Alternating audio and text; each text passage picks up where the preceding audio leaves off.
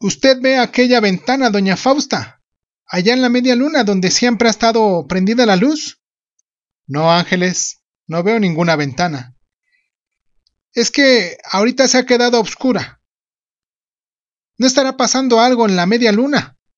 Hace más de tres años que está alusada esa ventana, noche tras noche.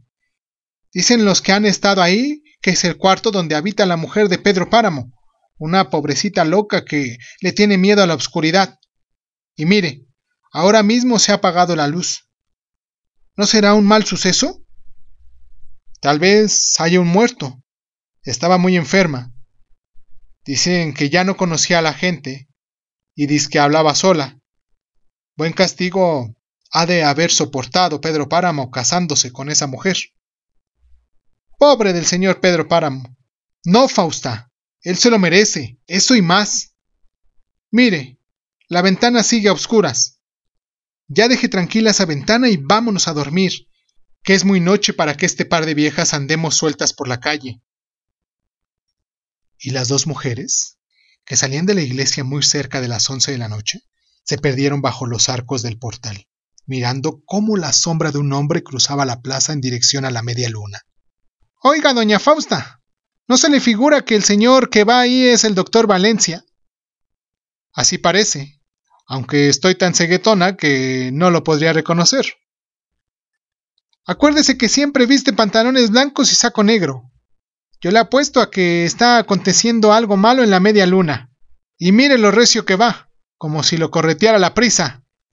Y con tal de que no sea verdad una cosa grave, me dan ganas de regresar y decirle al padre Rentería que se dé una vuelta por allá. No vaya a resultar que esa infeliz muera sin confesión.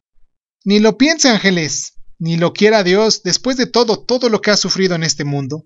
Nadie desearía que se fuera sin los auxilios espirituales y que siguiera penando en la otra vida.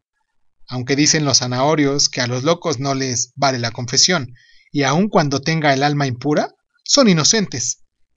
Eso solo Dios lo sabe. Mire usted, ya se ha vuelto a prender la luz en la ventana.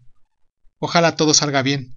Imagínese en qué pararía el trabajo que nos hemos tomado todos estos días para arreglar la iglesia y que luzca bonita a la hora de la Navidad. Si alguien se muere en esa casa, con el poder que tiene don Pedro, nos desbarataría la función en un santiamén. A usted siempre se le ocurre lo peor, doña Fausta. Mejor haga lo que yo. Encomiéndele todo a la divina providencia. Récele un Ave María a la Virgen y estoy segura de que nada va a pasar por la mañana.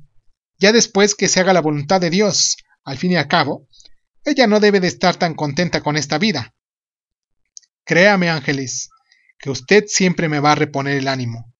Voy a dormir llevándome al sueño estos pensamientos, Dicen que los pensamientos de los sueños van derechito al cielo. Ojalá que los míos alcancen esa altura. Nos veremos mañana. Hasta mañana, Fausta. Las dos viejas, puerta de por medio, se metieron en sus casas. El silencio volvió a cerrar la noche sobre el pueblo.